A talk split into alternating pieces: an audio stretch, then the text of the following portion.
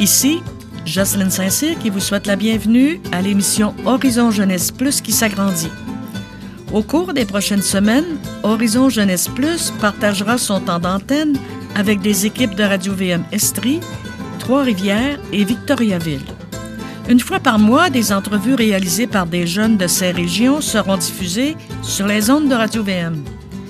Les invités, jeunes, jeunes adultes et adultes, partageront leur engagement et les valeurs qui les animent, qu'elles soient humaines, évangéliques ou spirituelles. Zilios, qui forme et accompagne des responsables et animateurs en mission jeunesse, est un collaborateur important. Je laisse la parole à Jean-François Pouliot et ses invités. Merci Jocelyne. Donc aujourd'hui, je reçois avec joie Samuel Pellerin et Léon Gatien qui vont nous parler, qui vont me parler d'éthique animale. Donc j'aimerais, euh, Léon, Samuel, si vous voulez vous présenter en quelques mots, dire un peu d'où vous êtes, votre âge, qu'est-ce qui fait que vous allez nous parler d'éthique animale? Léon. Oui, je peux commencer. J'ai 23 ans. Euh, je viens de Saint-Hyacinthe. J'étudie au baccalauréat en philosophie et en éthique appliquée à l'Université de Sherbrooke. Euh, je travaille à la chaire de recherche en épistémologie pratique et aussi à la commission de l'éthique en sciences et en technologie. Donc, on peut dire que je mange de la philo, je vis de la philo, et la réflexion sur l'éthique animale, pour moi, ça remonte à plus loin que ça. Euh, je suis vegan depuis que j'ai 18 ans, donc c'est quelque chose qui m'anime beaucoup euh, au quotidien. Donc 18 ans, ça veut dire à partir du cégep, genre. Exactement. Peut-être au cégep, là, ah, je bascule au véganisme. Ouais. Fait qu'on pourra en parler, ça va être intéressant. Tu as juste dit épistémologique. En recherche en épistémologique, en gros, l'épistémologie, c'est? L'épistémologie, c'est la branche de la philosophie qui se préoccupe des questions relatives au savoir. OK. Fait que des questions très fondamentales, ça pourrait être euh, qu'est-ce que la vérité? Mais nous Ouais. autres, on fait de l'épistémologie pratique. Donc, on s'intéresse à des notions comme le journalisme, l'expertise dans la société, des choses du genre. OK. Intéressant. Et toi, Samuel? Oui, euh, donc j'ai 23 ans, tout comme Léon. Je viens de l'Abitibi. Euh, mais j'ai fait mon baccalauréat à Sherbrooke et maintenant je suis rendu à la maîtrise. Et ma maîtrise, je la fais justement en éthique animale. C'est vraiment mon domaine de spécialisation. Euh, moi, ça fait deux ans que je suis vegan, donc je suis moins un, un, un, un érudit. Tu lui que dois respect. euh. c'est ça, c'est ça. Je dois respect à Léon. Et, mais c'est tout le temps un sujet qui, qui me préoccupait, qui suscitait mes réflexions, mais c'est, à force, c'est récemment que je me suis vraiment intéressé, j'ai lu des ouvrages fondamentaux là-dessus, puis que là, je m'y intéresse particulièrement. Donc, il y a deux ans, tu as fait le choix de devenir vegan, Oui. toi aussi. Tu sais, ça, ça pourrait être intéressant qu'on regarde ça dans le concret aussi. Qu'est-ce qui fait que vous avez pris cette décision-là? Donc, en gros, les deux, vous aimez la philosophie. Déjà, la philosophie, je sais pas si pour nos auditeurs, c'est si clair que ça. C'est quoi de la philosophie?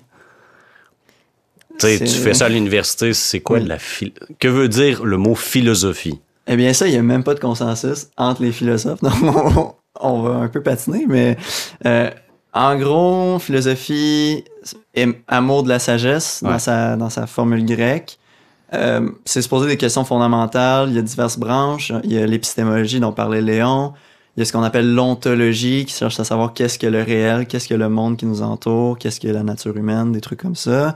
Il y a l'éthique qui s'intéresse à qu'est-ce que le bien, qu'est-ce que le mal, quels sont nos devoirs moraux envers les autres. Euh, sinon, il y aurait aussi l'esthétique, qu'est-ce que le beau, Mhm. qu'est-ce que l'art.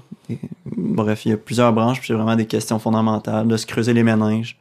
C'est ça. En gros, on s'en va en philosophie quand on aime se poser des questions sur la pertinence, sur le sens des choses. Souvent, c'est qu'on veut creuser, aller un petit peu en dessous, comme aux racines de, de notre vie. Là. Donc, faut aimer se poser des belles questions, des bonnes questions et de vraies questions. C'est bien dit.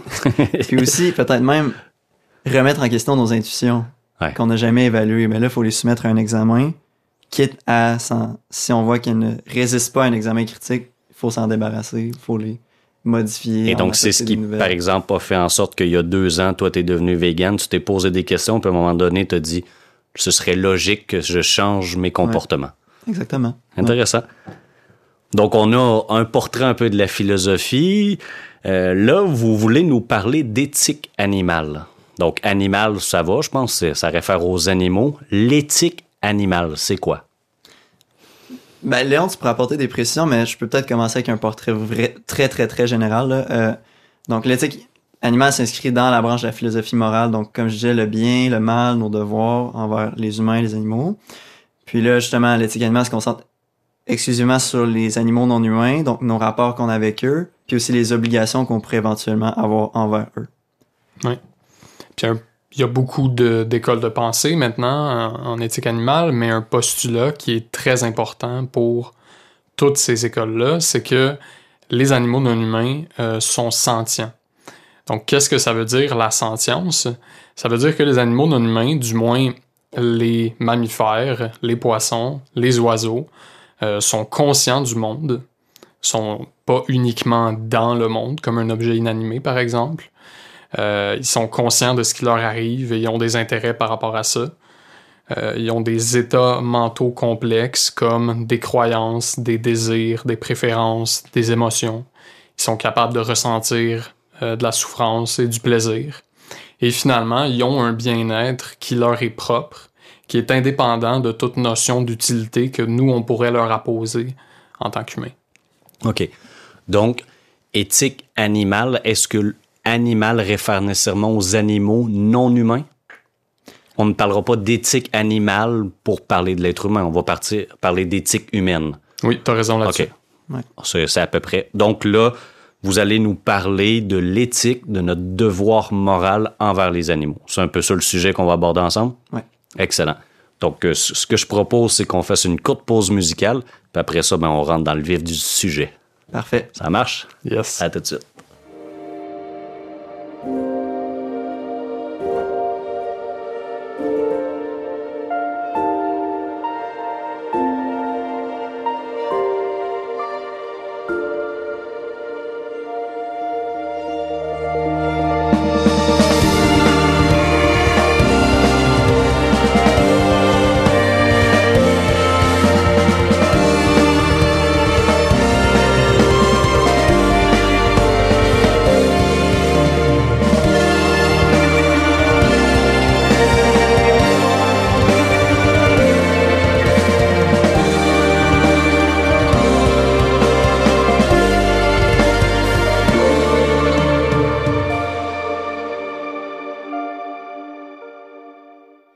Alors, nous sommes de retour avec nos invités Samuel et Léon. Donc, on revient à notre sujet, l'éthique animale. Donc, on l'a défini un petit peu, ça concerne les animaux non humains. Euh, l'éthique, c'est de vouloir, de se questionner sur le bien, le mal, euh, notre devoir d'agir selon le bien, j'imagine. Normalement, on fait pas de l'éthique pour mal agir, on fait de l'éthique pour bien agir. Donc là, l'éthique animale, qu'est-ce qui fait que c'est un sujet qui vous passionne. vous avez raconté un petit peu, vous êtes rendu vegan, mais à cause de l'éthique animale. Donc, comment ce sujet-là est entré dans votre vie? Moi, je dois cette, euh, ben, la venue de l'éthique animale puis du véganisme dans ma vie à mon petit frère. Euh, mon cadet de deux ans. Euh, lui, déjà, dès le secondaire, milieu, fin secondaire, il a commencé à regarder des vidéos sur YouTube, lire un peu sur Internet, se renseigner sur la réalité des animaux de ferme, se renseigner sur leurs capacités, euh, qu'est-ce qui, leur faisait plaisir, bon, qu'est-ce qui les faisait souffrir, pour se rendre compte que ben, la situation était, euh, était déplorable, puis pour se rendre compte aussi qu'on n'était pas obligé d'entretenir ces industries-là, parce qu'on peut s'en passer là, très bien. Euh, donc c'est mon frère qui m'a initié à tout ça. Puis à l'origine, j'étais j'étais dubitatif, là, absolument. Mais on dirait tu, que... tu niaisais ton frère en disant galer avec ses idées un peu... Euh, absolument. Le petit grano, genre? Ben, c'est que lui, il commençait... On a toujours été grano. Fait que ça, c'est... OK. Ta famille était classée grano, genre... Ma famille était classée grano. Sensible à une bonne alimentation, respect de la création, un peu ça? Cela étant dit, on mangeait de la viande de rien qu'en masse, bon, comme tout le monde. Euh, mais là, mon frère commençait à se faire tout le temps de la salade parce que, tu sais, à cette époque-là, il n'y avait pas nécessairement beaucoup de connaissances en cuisine euh, végane, puis c'était pas la manière dont ma famille cuisinait. Euh, donc, évidemment, il y avait des petites, des petites pointes que je lui adressais. mais ultimement, c'est qu'il me répondait avec des arguments que j'étais absolument incapable de démonter. Il t'avait initié à la philosophie. Exactement. fait que, euh, en ce sens-là, euh, petit à petit, la réalisation s'est faite chez moi. Chez d'autres personnes, ils vont être euh, peut-être un peu plus en contact avec la réalité concrète des animaux. Mais moi, c'est vraiment l'argumentation qui m'a mené vers là. OK, donc l'éthique animale est rentrée par ton frère qui se posait des questions, qui t'en parlait. Pour toi, Samuel? Moi, c'est à force d'avoir des animaux de compagnie, puis aussi de me demander c'était quoi la différence entre les animaux de compagnie que je chérissais énormément, puis envers lesquels je vouais une certaine dignité, puis les animaux que je mettais dans mon assiette trois fois par jour. Je me suis dit que d'un point de vue impartial, je pouvais pas créer de différence entre les deux. Les deux, c'est des animaux qui ont une vie subjective très similaire. Donc, je voyais déjà que je discriminais les deux sans vraiment avoir réfléchi à d'où venait cette discrimination-là ou comment je peux la justifier.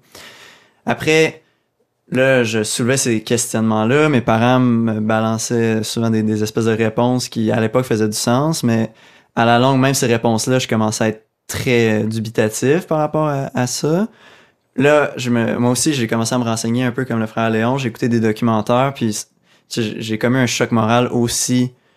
C'est une espèce de révélation quand j'ai vu le traitement qu'on réservait à ces animaux-là, quand je l'ai vu de mes yeux vus par image dans des documentaires Là, j'étais tout simplement bouleversé, puis je me suis dit que je pouvais pas continuer sur cette voie-là. Et j'imagine, c'est sûr que les images que vous avez vues, c'est souvent l'élevage industriel. Euh, si par exemple on, on en était à de l'élevage vraiment respectant les poules euh, dans les champs, les, les bœufs, les vaches qui mangent de l'herbe, qui, qui gambadent, euh, bon, mais qui sont peut-être clôturées qu'est-ce que vous diriez? Parce que j'imagine ça doit être des questions qu'on vous a posées. C'est, un animal souffre pas nécessairement qu'on en prend soin, puis quand on l'aime, puis quand il y a un agriculteur qui dit, ben ouais, c'est une créature, elle est faite pour marcher, elle est contente d'être dehors, ben je vais lui créer un environnement tout en la protégeant, la rentrant l'hiver, en, tirant son lait si c'est une vache, en récoltant les œufs. L'image peut être très négative avec les élevages au Texas. Euh, on dombe la moulée dans, un. avec un trailer, puis ils sont en plein soleil. Puis il y a quelque chose de plus respectueux. Que, comment vous faites quand quelqu'un met des nuances en disant ben là, c'est pas vrai qu'on maltraite tous les animaux? Qu'est-ce que vous répondriez? Je peux peut-être commencer, puis on se bonifieras au besoin. Ben, c'est presque sûr que tu trouveras des trucs à, redire. Mais de mon côté, je suis assez critique de cet argument-là des, animaux heureux parce que tant qu'on aura un avantage économique du côté des agriculteurs, parce que les agriculteurs élèvent ces animaux-là parce que c'est leur travail, c'est leur revenu. Donc, il y a un coût aussi à assurer le bien-être d'un animal, puis assurer qu'il vive l'entièreté de sa vie de manière heureuse. Donc, tant que les animaux seront des objets de propriété et de profit, je suis très dubitatif par rapport à notre capacité à effectivement avoir des animaux heureux dans nos assiettes. Oui. Euh, effectivement, je pense qu'on peut s'entendre sur le fait qu'il y a une différence entre un élevage industriel euh, qui serait euh, absolument répréhensible, même aux yeux de la loi, puis un élevage qui se veut un peu plus respectueux. Cela étant dit, on utilise quand même un animal qui a des intérêts différents que de nous servir de nourriture. donc on, va le commodifier, autrement dit. Puis il faut pas oublier aussi que ces animaux-là, bien souvent, euh, ont des souffrances qui ont été amenées par euh, l'hybridation qu'on a fait. Euh, de sorte que les poules, à l'origine, par exemple, pondaient pas autant. Donc souvent, il va y avoir des souffrances qui sont inhérentes à leur existence, mm. qui peuvent pas nécessairement être mises de côté par un traitement qu'on dirait plus respectueux pour l'argument aussi par rapport, euh, par rapport à aimer ces animaux, les traiter comme de la famille. Ben ça, je pense aussi qu'on peut être critique de ça parce qu'ultimement, ben on, va tuer l'animal euh, bien avant la limite de son espérance de vie possible. Ça veut dire que si, mettons, euh, parce qu'évidemment, il, y a tout, il doit avoir un peu toutes les tendances. Quelqu'un qui est plus radical, qui va dire, ben, je vais aller jusqu'au respect de ne pas tuer. Euh, aucun animal pour la consommation. Il, y a des personnes qui diraient, ben pourvu qu'on les traite bien. Il y en a qui disent, euh, moi je veux faire du cash, puis un animal coûte, euh, ça sert à faire de l'argent, puis on, on veut du poulet de quatre semaines, ben, à quatre semaines, on l'élimine. Bon, il y a, j'imagine, un petit peu toutes les gammes. Vous, ça a été quand même un choix, entre autres dans le véganisme. Là, déjà, le véganisme, pourriez-vous le définir? Parce que c'est pas être végétarien, être vegan. Donc, ça veut dire quoi être vegan? Est-ce qu'il y a un autre mot que vegan ou on dit vegan? C'est le mot français? Oui, oui, c'est c'est le mot français. Donc, vegan, ça veut dire Vegan, c'est euh, ne consommer aucun produit d'origine animale. Végétarien, c'est ne consommer aucune chair animale, donc ça permet quand même de consommer des œufs, de la, la laine, du cuir, du lait, du lait. du ouais. lait de vache. Ben, et d'autres animaux, là. Ouais, c'est ça. Mais il y a quand même du lait végétal, c'est pour ça que j'apportais la nuance. Alors que vegan, c'est justement renoncer à tous les produits dérivés comme les œufs ou les produits laitiers. OK. Je sais pas si Léon t'avait... Ben oui, absolument. Euh, le végétarisme, c'est strictement un régime alimentaire. Donc, si on veut trouver un parallèle du côté plus vegan, c'est le végétalisme. Le véganisme, c'est un mode de vie, c'est une idéologie, c'est un mouvement social euh, qui milite pour la fin de la commodification et de l'exploitation des animaux. Donc, quelqu'un quelqu'un qui est vegan, il y a de fortes chances qu'il ait comme préoccupation l'éthique animale. Peut-être pas tous, d'autres pourraient le faire pour d'autres raisons. Pour deux. Habituellement, c'est qu'on dit, ben voilà, on, on milite en faveur du respect des, des animaux. Ces gens-là pourraient se dire vegan, euh, mais c'est vraiment central euh, d'avoir des considérations éthiques. Ouais. Ça veut pas dire que Samuel et moi, on fait ça uniquement pour les animaux, mais c'est notre raison centrale. Hmm. D'autres raisons qui sont souvent mobilisées, c'est la protection de l'environnement et la santé humaine. Très intéressant. Donc là, quelqu'un qui est vegan a une préoccupation pour les animaux. Après ça, il peut avoir une préoccupation pour la santé. Euh, bon, d'autres raisons que vous pourrez peut-être élaborer. Le temps passe vite. Je propose qu'on passe euh, dans un, un temps musical. Vous avez apporté un extrait, présentez-le moi brièvement. Oui, c'est la chanson Golden Age du groupe Chocolat.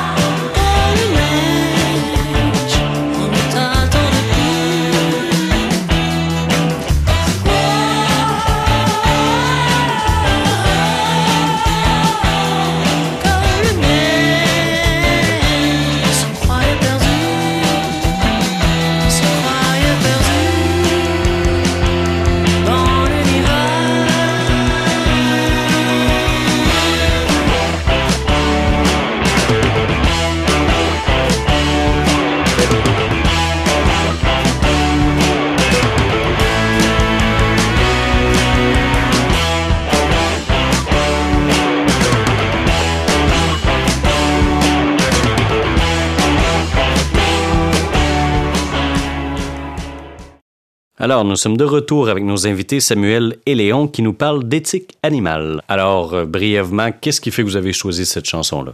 Eh bien, le groupe Chocolat, c'est un groupe euh, de rock euh, expérimental, je dirais. Donc, c'est intéressant pour ceux qui veulent écouter des trucs qui nous sortent de notre zone de confort ou de nos habitudes. Puis, si c'est votre style, c'est un style plus inusité, mais ça vaut la peine d'aller regarder ce qu'ils font puis de les encourager. Donc, un groupe québécois, hein? Oui. Donc, c'est dans l'album Rencontrer Loulou. Oh oui. Ex- Bon, donc euh, on poursuit. Vous en étiez rendu à dire que a- on peut choisir d'être vegan pour différentes raisons.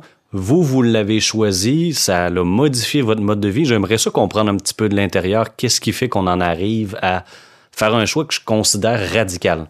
Dire, je ne prends plus de viande, je ne prends plus d'œufs, je ne prends plus de produits laitiers. Tu sais, ça change une existence, me semble. Non? Ouais, on, on pourrait dire que c'est radical dans le sens où ça change nos habitudes de vie, mais d'un point de vue éthique, je dirais par contre que c'est plus nos intuitions qu'on. no- Notre statu quo qui est assez radical, là, ce qu'on se fait subir aux animaux, c'est radical. Mais on peut parler effectivement de, ce changement dans les habitudes de vie. C'est sûr que Léon, tu pourrais nous parler de ton cas, mais moi, ça a été progressif. Il a fallu que je me, trouve beaucoup de recettes pour m'adapter. Cuisiner vegan, ça s'apprend aussi. Là. Je- on se lance pas tout bonnement comme ça. Mais la transition se fait bien généralement quand on s'y met. Très, très bien. Moi, j'ai fait ça, euh, dans le fond, sur un an. J'ai commencé par couper les produits animaux chez nous. Après ça, j'ai coupé au restaurant. Après ça, j'ai coupé dans ma famille. Euh, puis à chaque étape, ben, euh, il y avait cet élan en moi qui me disait, ben, je suis prêt à éliminer ça. Je suis prêt à éliminer ça. Au bout d'un an, c'était fait. C'était pas trop compliqué. Puis à travers tout ça, j'ai commencé à cuisiner. Bon, ça peut avoir l'air gros au début, mais dans les faits, il y a plus de ressources que jamais euh, qui peuvent nous aider là-dedans. là. Que ce soit en nutrition, que ce soit par rapport à la cuisine, tu sais, toutes les recettes euh, traditionnelles, maintenant, on peut les faire à partir de plantes. Euh, ouais. Tu sais, je serais intéressé de creuser le sujet du véganisme à la limite, mais on pourrait s'éloigner de l'éthique animale. Je sais pas s'il y a d'autres choses d'essentiel sur l'éthique animale que vous aimeriez amener. Euh, qu'on n'aurait pas abordé. euh, Euh, ben, Est-ce que si on, a une éthique animale personnelle, la logique c'est de devenir vegan? il ben, d'un point, il y a comme, faut séparer le point de vue théorique et le point de vue pratique, parce qu'il y, a une- il y aurait des options purement théoriques qui pourraient sembler très intéressantes d'un point de vue éthique, alors qu'en pratique, on peut pas vraiment les appliquer. Il y aurait, par exemple, cette tendance que tu disais de manger des animaux heureux. Certaines personnes diraient tant que les animaux sont heureux, ils ont, une vie bonne, ils meurent naturellement, il est où le mal une fois qu'ils sont morts de les consommer? Par contre, en pratique, aucun élevage fait ça. Je veux dire, les animaux se rendent même pas au tiers de leur vie normale quand ils sont dans des élevages la plupart du temps, surtout dans les élevages industriels. Donc, il faut vraiment séparer comme les possibilités théoriques qu'on a, mais aussi les, les pratico-pratiques, qui, ce qui s'offre à nous. Donc, en gros, vous, le fait de prendre soin des animaux, c'était dire on respecte leur vie, on n'en mange plus, on ne consomme plus euh, de, produits qui viennent d'eux. Est-ce que vous avez rencontré des défis? Parce que, tu sais, c'est peut-être un sujet, là, quelqu'un peut dire, OK, vous avez fait une transition qui s'est faite dans le temps, je pense que c'est sage de pas couper tout tout de suite. Euh, je discutais avec un jeune à un moment donné, il y a eu une carence en vitamine B12. Tu sais, Est-ce que ça vous a demandé de, beaucoup vous adapter, de faire des recherches? À la limite, est-ce que c'est accessible ou faut, faut quand même se faire conseiller, étudier un petit peu la chose parce que c'est pas c'est pas banal non plus de couper les, sources de protéines qui nous viennent des animaux, etc. On a un corps qui a besoin de différentes sources. Donc, est-ce, comment vous avez géré ça, vous? Il faut s'assurer de continuer à manger de manière équilibrée. Donc, de remplacer les sources de protéines animales par des sources de protéines végétales. De sorte qu'on finit pas à manger exclusivement des légumes et des fruits. Ouais. Euh, côté déficience en vitamines, généralement, c'est une peur qui est, qui est peut-être exagérée. Dans mon cas, à moi, j'ai très peu eu à faire de recherche ou quoi que ce soit. J'ai jamais eu besoin d'aller chercher des conseils. Cela étant dit, euh, si c'est uniquement ça qui, qui arrête quelqu'un, ben moi je dirais il faut pas là. euh, c'est, très simple d'aller chercher de l'aide par rapport à ça. Puis après ça, c'est des apprentissages qu'on peut garder avec nous pendant des années et des années. au niveau économique, dans un porte-monnaie, euh, quelqu'un, vous avez connu une vie normale, avec une alimentation que je dirais, mettons, normale, puis vous avez fait le passage. C'est quoi la différence sur un portefeuille? Au fur et à mesure que les options se développent, c'est sûr que ben, ça dépend. Est-ce qu'on cuisine ou on achète des produits déjà préparés? Il y a ça. Ouais. Puis ça, ça fait Disons qu'on cuisine, qu'on cuisine normal, puis qu'on Ouais. cuisine vegan. il- honnêtement, moi je dépense moins ou ça va être égal. là. Je vois, je vois pas vraiment pourquoi ce serait plus parce que quand on regarde notre épicerie, la viande ça coûte assez cher, donc on se cachera pas. Comparé à un bloc de tofu, pas très pas très dispendieux. La viande, c'est cher, le fromage est cher. Mhm. Donc, ultimement, il y a beaucoup de choses qu'on coupe qui sont assez dispendieuses. Donc, Mhm. c'est vraiment accessible à tous, tant qu'à moi. Je serais d'accord. Bon, en tout cas, c'est un sujet que moi j'aurais aimé creuser. Je pourrais continuer de discuter, moi, avec vous. J'ai cette chance-là de vous avoir ici dans le studio. Je tiens vraiment à vous remercier. Ça a été un temps agréable. Euh, vous, vous avez fait de l'éthique animale, euh, tu sais, un objet non seulement d'étude, de préoccupation, mais qui a aussi transformé votre existence. Une cohérence qui est belle. Et donc, je vous en remercie. Et on est malheureusement sur la fin. Je ne sais pas si vous auriez une référence à nous donner, qui, vous préoccupent, que vous aimeriez faire connaître? Absolument. On vous invite à aller découvrir le SAFE, le sanctuaire pour animaux de ferme de l'Estrie. Euh, c'est une cause qui nous tient vraiment à cœur. Euh, ils ont pour mission de sauver, réhabiliter et donner asile et amour à des animaux de ferme. Donc, euh, ils font du fichu beau travail. On vous conseille d'aller voir ça. Donc, S-A-F-E, on le mettra dans la description sur le balado. Merci à mes invités Samuel et Léon pour leur participation à l'émission Horizon Jeunesse Plus en région, spécifiquement en Estrie, enregistrée dans le studio de la famille Marie-Jeunesse. Merci à notre technicien Jean-Charles Lafontaine. Ici Jean-François Pouliot de la famille Marie-Jeunesse qui vous dit à bientôt pour une autre émission Horizon Jeunesse Plus en région sur le réseau Radio VM. Je cède maintenant la parole à Jocelyne Saint-Cyr. Merci à Jean-François et ses invités. Je rappelle que cette émission a le soutien de la Fondation Lucien Labelle. Je vous dis à bientôt.